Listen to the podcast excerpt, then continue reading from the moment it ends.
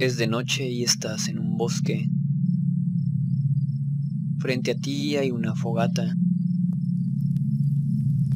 Al otro lado del fuego hay una persona con ropas coloridas y una máscara de liebre. La persona te saluda diciendo, Saludos viajeras y viajeros, soy Ursus, el bardo mexicano. Y recuerden que si les gusta mi contenido pueden dar like, suscribirse, activar la campana para saber cuándo se encienden nuevas fogatas y compartir y todo eso. Muy bien, comencemos. Y comenzamos fuerte. El capítulo anterior terminó cuando Yatul estaba reteniendo a Mictecacihuatl usando los listones de su escudo para que los protas pudieran huir y precisamente este capítulo, el 9 ya, comienza exactamente donde dejamos el capítulo anterior. Y Mictecacihuatl le pregunta al gatote mamado que si de verdad no lo recuerda. Esta es una pregunta muy interesante porque pues hace referencia a algo que nosotros como audiencia no hemos visto, pero que será relevante más adelante.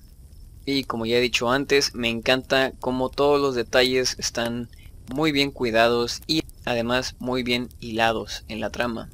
Por eso les estoy dando un voto de confianza a los creadores con las cosas que no se han explicado, como por ejemplo la historia detrás de las alas de Shanastaku y los artefactos Olmeca, que por cierto, hablando de artefactos Olmeca, tengo la esperanza de que aparezca alguien que sepa al respecto. Eh, sí, ya tenemos a Shanastaku, pero sería interesante ver a algún Olmeca sobreviviente o tal vez a algún descendiente de un sobreviviente. O como mínimo algún códice que Shanastaku pueda leer. Pero bueno, eso es algo que a mí me gustaría ver. Continuemos con el capítulo.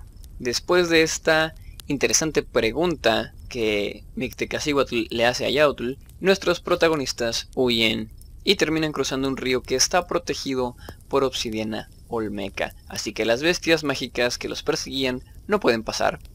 En esta escena, Yautl se lastima una pata, lo que le da otro paralelismo interesante con su señor Tezcatlipoca. No sé si este detalle va a ser relevante más adelante en otras temporadas, pero es interesante que haya sucedido. Continuando con el capítulo, resulta que en medio del río hay una pequeña isla donde viven humanos y vemos mucha iconografía y muchos detalles en ropa y vasijas y accesorios. Yo realmente desconozco la mayoría de estos detalles. Si ustedes reconocen algo, por favor déjenlo en los comentarios y recuerden que solo leo comentarios en Evox y YouTube. Sin embargo, una cosa que sí reconozco, aunque no sé mucho al respecto, es un collar de concha. O bueno, es un collar hecho a partir de una concha. Y este collar de hecho lo podemos ver más adelante cuando sale Quetzalcoatl en su forma de dios. O bueno, en su forma humanoide de dios. Sí, es un collar que porta. Y siempre sale con ese collar en sus representaciones. Era uno de los símbolos del dios, pues representa el viento. Pero, ¿por qué una concha representa el viento? Bueno, la información que he visto dice que tiene que ver con la forma de espiral que tiene. Al parecer, los nahuas relacionaban las cosas con forma de espiral con cosas como huracanes y vientos arremolinados en general. Además, si acercas una concha de cierto tamaño a tu oído, puedes escuchar un sonido. Usualmente se dice que es el sonido del mar, pero al parecer para los nahuas era el sonido del viento. Y también está el hecho de que se puede hacer una especie de trompeta de algunos caracoles. Un instrumento que pues para empezar es de viento y que con él se podía llamar a la lluvia usando el poder del viento que es precisamente más o menos como funciona en la mitología. El dios del viento, Hecatl, mueve las nubes de lluvia de Tlaloc y así pues se distribuye la lluvia, no es cosa de una sola deidad. Y también Tlaloc no hacía llover del todo él solo, recibía ayuda también de los Tlaloques. Otra curiosidad sobre estas conchas es que pertenecen a animales acuáticos y por lo tanto también están relacionados con el agua y a su vez esto hace que se relacionen con el inframundo pero también con la fertilidad. Como podemos ver la simbología aplicada a varios objetos era muy compleja y muy interesante. No puedes simplemente ver una concha y decir, ah mira, es una concha, está relacionada con el agua. No, o sea, En este ejemplo específico, la concha puede estar relacionada con el agua, con el viento, con el inframundo, y también no solo la concha en sí, sino a lo mejor la forma en la que la concha está trabajada para hacer algún tipo de adorno o accesorio específico. Y se solían dejar en ofrendas en el templo mayor, por ejemplo. Por cierto, hablando de ofrendas del templo mayor, eh, hace poco vi un artículo que decía que una de las ofrendas que se encontró en el templo mayor, no estoy seguro de dónde o cuándo, pero era un pepino de mar. de, dónde sacaron un pepino de mar o por qué lo ofrendaron, pues no estoy seguro, pero no sé, me parece gracioso. Es como que entre todas las demás ofrendas que digamos podrían ser normales, ¿no? Maíz, amaranto, cacao, no sé, plumas, una infinidad de cosas. Y de repente hay un pepino de mar. Vaya, supongo que era una cosa no muy común y por lo tanto podría considerarse valiosa o curiosa. No sé la razón por la que se utilizaría ese curioso animal como ofrenda, pero me parece gracioso. En fin, continuemos. Volviendo al pueblo en el que nuestros protagonistas se encuentran, otra cosa que vemos, además de este collar de concha, es un tapiz de una garza. Pero de la garza ya hemos hablado, aunque en la serie parece tener su significado propio, pues vemos a la garza en un tejido que estaba haciendo Isel en el primer capítulo. Y también la vemos en la ropa de Nelly y en un brazalete que porta Isel. Así que dentro de la serie este animal está relacionado con Nelly y por lo tanto con un sentido de hogar y seguridad para Isel, aunque también puede estar algo relacionado con la pérdida de su hermana. Por otra parte, hablando de la simbología de la garza, cuando vi este capítulo por primera vez, me recordó el legendario lugar llamado Aztlán, que es el lugar de las garzas, y supuestamente pues de donde vienen los aztecas, precisamente por eso les llaman aztecas, por Aztlán. Y de hecho yo estaba convencido de que el anciano jefe del pueblo era algún dios, tal vez Huehueteotl, por ejemplo. Aunque bueno, sería un poco extraño que un dios decidiera vivir en una isla rodeada de agua que es mortal para él. En fin, continuando con detalles de la serie, el agua del río viene de una cascada que parece salir de una presa hecha de obsidiana olmeca. Sí, eh, de hecho, como ya había dicho, en el río hay obsidiana olmeca, hay como que restos de rocas talladas. Y estos restos de rocas parecen venir de un muro enorme tallado que está más arriba en el río y desde el cual baja el agua. Entonces tal vez originalmente era algún tipo de presa y se rompió y luego se creó esta isla, no necesariamente por diseño, tal vez esta isla terminó existiendo más o menos por accidente. No sé, es un detalle interesante del mundo de la serie y es una de las cosas que no se explican bien, simplemente se nos muestra que está ahí. Así que estoy esperando que en siguientes temporadas sepamos más al respecto porque de hecho así es exactamente como apareció la puerta de Danivan. En el primer capítulo la ciudad es absorbida por el inframundo y vemos parte de lo que es la enorme puerta de Danivan, pero no se nos explica qué es hasta que volvemos muchos capítulos después y ya vemos la puerta y las palancas y cómo funcionan. Entonces estoy esperando que suceda algo similar con esta cascada. A lo mejor en la siguiente temporada vamos a regresar a este lugar y a ver qué es esta cascada y cómo funciona.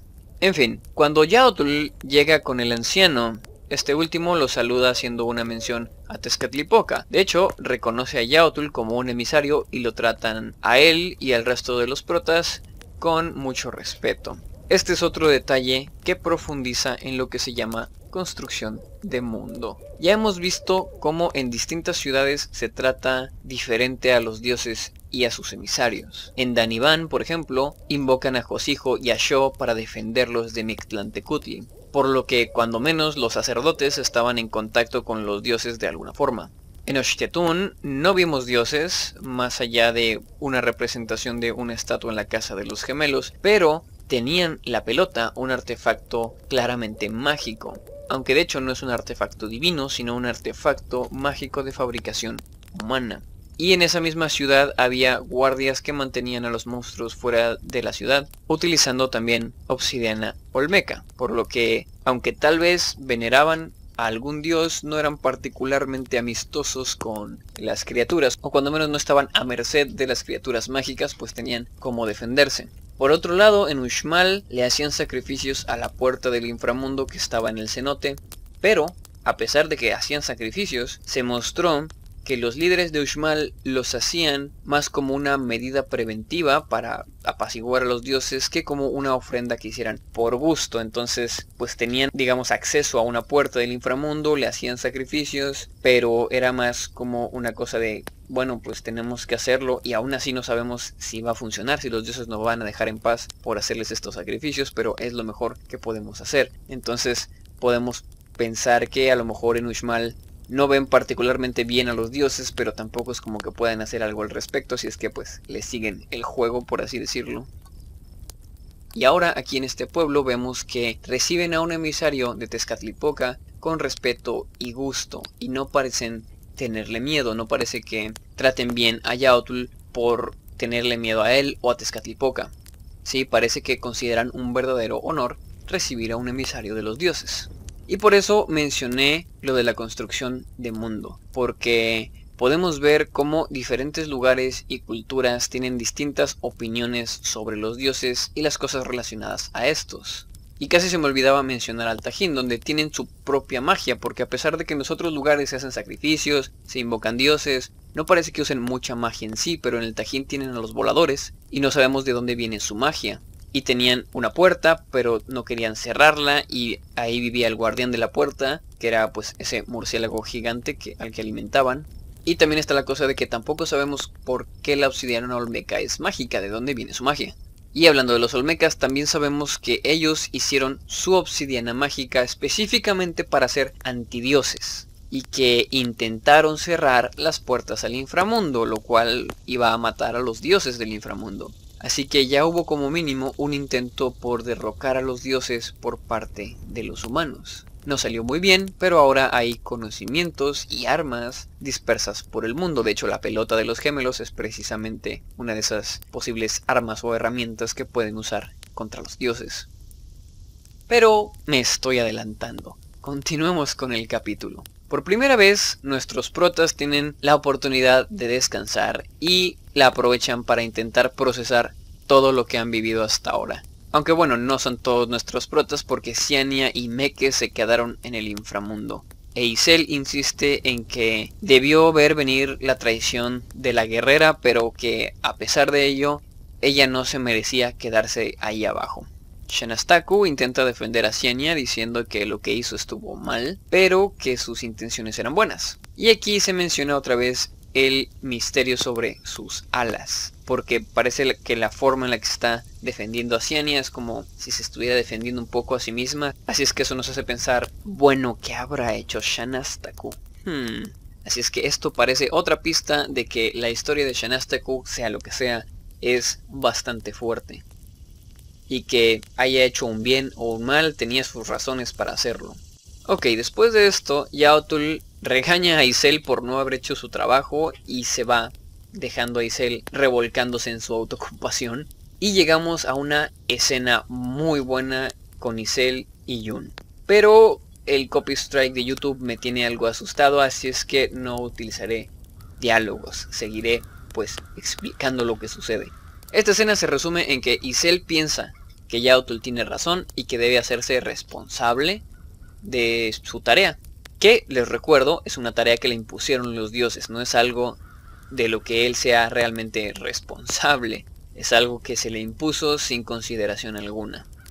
Y en este punto él piensa que debe hacer esta tarea solo para que así nadie más salga lastimado. Ok, esto es algo común en este tipo de historias y usualmente él o la protagonista se escapan por su cuenta para hacer algo estúpido porque la responsabilidad es de ellos y tienen que hacerlo solos, bla, bla, bla. Y sí, es entendible desde el punto de vista del personaje. No, no estoy diciendo que quiero que los personajes se comporten, digamos, de forma perfecta. Pero es algo que siempre me desespera porque los estoy viendo hacer algo que yo sé que va a salir mal.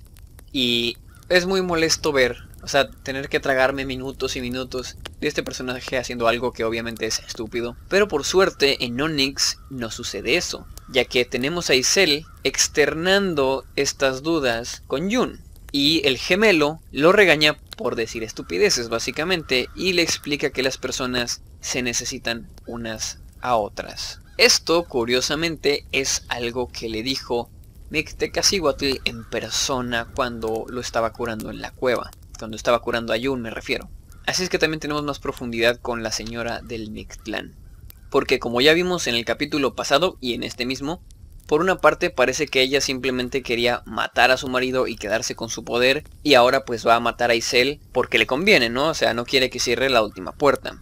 Lo que la hace ver fría y distante con respecto a la humanidad, al igual que el resto de los dioses. Pero por otra parte tenemos ese mini discurso que le dio a Yun en la cueva, lo que nos hace ver que entiende las relaciones humanas y más adelante vemos por qué las entiende tan bien, pero de momento continuamos con el capítulo.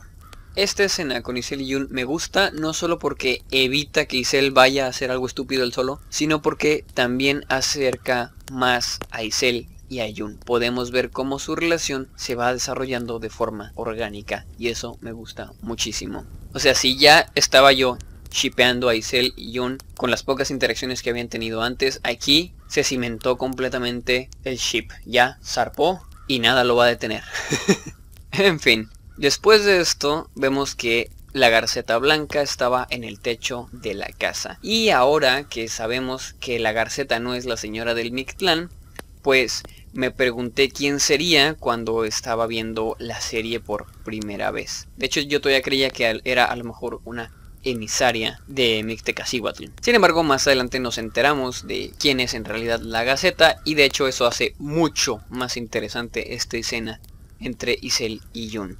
Pero de momento, por si alguien no ha terminado de ver la serie, no haré spoilers. Y hablando de escenas interesantes, hay otra escena muy buena con Yaotul y Shanastaku donde la chica básicamente anima a Yaotl a ser más amable con Isel y apoyarlo en lugar de gritarle. Ah, me encanta la madurez emocional que tiene Shanastaku, pero por desgracia eso es muy probable que sea un resultado del trauma que vivió con su maestro. Eh, me explico, hay personas que al vivir en una situación hostil, si en un ambiente hostil, aprenden a leer las emociones a su alrededor, vaya el, ambiente emocional y así anticiparse a, por ejemplo, si alguien se va a enojar, pues intentar desescalar la situación para no sufrir daños físicos o emocionales. Entonces es posible que, digamos, la especie de sabiduría o madurez emocional que Shanastaku tiene, pues tenga un origen en algo por el estilo, lo cual pues es bastante triste.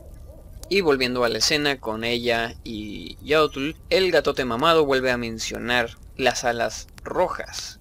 Siguen vendiéndonos el misterio de las alas de Shanastaku, pero tendremos que esperar a la siguiente temporada para averiguarlo probablemente.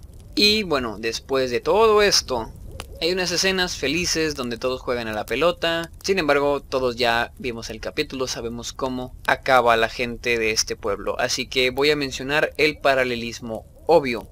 Esto se parece mucho a la última tarde que pasó Isel con Nelly antes de que la sacrificaran. De hecho es tan similar que vemos una garza en un tejido en ambos escenarios, ¿sí? Con Isel y Nelly está el tejido que Isel estaba haciendo. Y en el pueblo pues está el tejido ese que vimos al principio cuando llegaron de una garza. Y luego también en ambos escenarios hay un rato de la más pura alegría para luego terminar con muerte y destrucción. Pero antes de que todo esto suceda tenemos una conversación entre Mictecacihuatl y Yaotl donde vemos un par de imágenes de lo que parece ser el pasado del gatote mamado, además de insinuaciones sexuales por parte de Mictecacihuatl hacia Yaotl. Esto obviamente tiene su explicación capítulos más adelante, pero la primera vez que lo vi fue como que, ah, espera, ¿ellos tienen un pasado juntos o algo? ¿Qué está pasando aquí? En fin, a pesar de las proposiciones de Mictecacihuatl, Yautl insiste en que tiene una misión. Y Mictecacihuatl decide quitarle ese peso de encima. Y ese peso pues es Isel. Isel es el peso. Y se lo va a quitar matándolo. Así es que usa su poder para llamar a las estrellas. Y es un momento de paréntesis mitológico.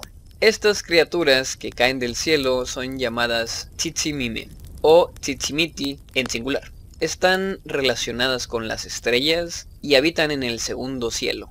Eh, después de la conquista, de hecho, se les catalogó como demonios, pero la verdad es que las Tsitsimime no son algo tan aburrido como un demonio. ¿Y por qué digo aburrido? Bueno, porque los demonios suelen ser pintados como malos, o sea, es como que directamente es una cosa mala, maligna, el mal encarnado. También por eso es muy aburrido cuando dicen que Tezcatlipoca es el diablo o, también un demonio. Es como que no, no son algo tan simplón, son algo mucho más complicado y más interesante por lo que las Tsitsimime, al igual que muchas otras criaturas mitológicas y deidades en la mitología mesoamericana, no son completamente buenas ni malas. Es muy posible que se inclinen más hacia un lado que hacia el otro, pero no es tan sencillo como decir son buenas o son malas. Sí, una de sus metas es matar al quinto sol y pues podemos decir que eso es malo, cuando menos para los humanos. Y de hecho se supone que atacan al sol durante los eclipses. Y hay una ceremonia, que es la ceremonia, bueno, la traducción es la ceremonia del fuego nuevo, que se hace cada 52 años. 52 años es parte de la cuenta de uno de los calendarios y se hace para que el sol continúe en el firmamento y se supone que durante este periodo es vulnerable a ser atacado por las Tsitsimime. También se dice que estas criaturas robaban bebés, así es que pues sí, parecen bastante malas, pero por otra parte ayudaban a diferentes deidades a curar enfermedades. Aunque en algunas versiones también se supone que la forma que tenían de curar una enfermedad era pasándosela a otra persona. La apariencia de las Tsitsimime es de esqueletos y hasta donde sé su nombre significa flechas malas. Usualmente se las menciona junto a Itzpapalotl, que es la mariposa de obsidiana. Ella es una diosa chichimeca de la guerra y patrona de la muerte, entre otras cosas. Y el símbolo de Itzpapalotl es una mariposa negra. Me imagino que como Itzpapalotl también parece ser una deidad relacionada al inframundo, pues que por esa razón en la serie parecen haberla mezclado con Mictecacihuatl, pues como podemos ver, la señora del Mictlán tiene mariposas en su representación en la serie, pero no son mariposas negras, son mariposas monarcas. Además, también se dice que Itzpapalotl tiene navajas en las alas y Mictecacihuatl en la serie tiene navajas en el peinado, aunque bueno, eso también es parte de su representación normal de la diosa, que lo menos las que yo he visto. En fin, volviendo a la serie, se invoca a las Tsitsimime y se arma el desmadre. Vemos que cuando las estrellas van cayendo bajan en una estela que parece una flecha. Y su apariencia también es muy interesante. Sus pies terminan en punta y si se pararan, digamos, con los brazos extendidos parecerían una estrella de cinco puntas. Y probablemente haciendo referencia a la mitología tienen un rostro como de esqueleto. Pero bueno, estas criaturas caen, comienzan a masacrar gente y el fuego verde que las eh, envolvía mientras iban bajando comienza a quemar el pueblo. Quien resulta gravemente herido durante el ataque y tiene un momento de no me siento bien señor Stark pero Shanastaku lo salva utilizando el poder de sanación que ya habíamos visto utilizar al sumo sacerdote del Tajín. Solo que esta vez vemos cómo funciona, digamos, por completo, ya que resulta que sí es una transferencia de energía como nos había dicho Shanastaku. De hecho, ella usa al jefe moribundo del pueblo y le roba la energía que le queda y termina matándolo para así curar a Kin lo que tal vez nos dé una pista de lo que sea que Shanastaku hizo y le dio sus alas rojas, aún no sabemos. Y bueno, aquí llegamos a lo que me parece una de las partes más importantes de este capítulo y de la serie. Sí, esta escena me parece incluso más importante o tan importante como las demás escenas que ya vimos en donde se desarrollan las relaciones de los personajes. Pero ¿cuál escena es? Bueno, es cuando Isel está viendo el pueblo ser destruido porque una diosa quiere matarlo a él y ella no tiene reparos en matar inocentes. Esta es la segunda vez que los dioses matan personas inocentes y le arrebatan la felicidad a Isel. Eh, bueno, ciertamente en la primera vez, cuando sacrifican a Nelly, los dioses no mataron directamente a Nelly, pero fue una consecuencia directa de la intervención de los dioses en el mundo. Como hemos ido viendo a lo largo de los capítulos anteriores, Isel ya venía cansándose de las chingaderas de los dioses y en este momento podemos ver que terminan de cimentarse sus ideas en contra de las deidades. Sabe que las Tsitsimime lo buscan a él, así es que decide ir a confrontarlas. Una acción estúpida, sí, bastante suicida, pero se ve que Isel ya está hasta la madre y no quiere huir más. Si puede pelear, va a pelear. Esto nos lleva a que sus amigos terminan interviniendo para ayudarlo porque pues obviamente él no puede solo. E incluso aparece Xiania con ayuda de Meke y comienzan los madrazos. De hecho creo que habrían tenido alguna oportunidad de vencer a las estrellas, pero como vemos que se regeneran, pues se vieron obligados a huir. Y bueno, aquí termina este capítulo con la huida de nuestros protas, dejando atrás un pueblo completamente inocente, arrasado por los caprichos de los dioses. Y me parece que este capítulo es de los más importantes porque muestra que Isel y compañía por fin se están dando cuenta de que los dioses no se detendrán ante nada para lograr lo que quieren. Ellos ya sabían que eran peones de los dioses, pero como que no les había caído el 20 por completo de lo que eso significa.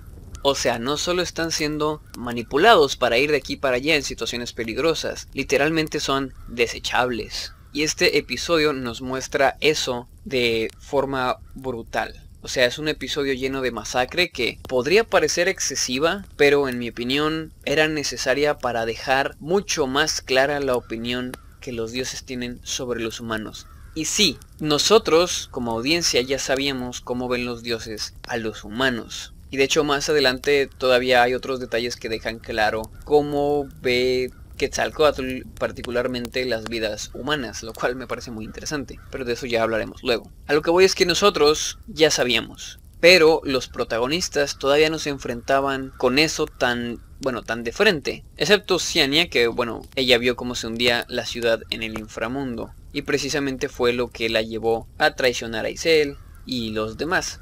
Entonces, insisto, este capítulo es importante porque hay un cambio importante en los personajes. Han estado en una aventura peligrosa desde el principio, pero hasta ahora no había sido tan directo. Incluso cuando Oshtetun también fue destruida por Mictlantecutli, es algo que vimos de lejos. Esta vez ellos estuvieron ahí, en medio del pueblo, cuando fue destruido, cuando sus habitantes fueron masacrados. Y se dan cuenta que hagan lo que hagan, o sea, Así cumplan las órdenes de los dioses o los ignoren, pues los humanos no pueden existir de forma tranquila mientras los dioses anden por ahí cumpliendo sus caprichos. Entonces, pues esto es algo que en el final de temporada se termina de, digamos, de colocar estas ideas, pero aquí comienzan a florecer, por así decirlo. Y bueno, hasta aquí llega la fogata de esta noche. Uf, se está poniendo muy buena la serie y ya solo nos quedan tres capítulos, pero en esos tres capítulos pasa mucho desmadre.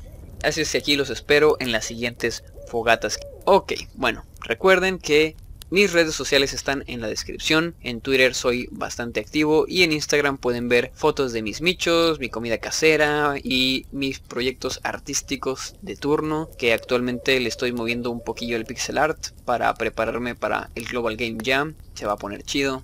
De hecho, si me siguen en Twitter, pues voy a estar tuiteando sobre lo que andemos haciendo en el Global. Y ahora sí, hasta la próxima fogata, viajeras y viajeros. El fuego se apaga.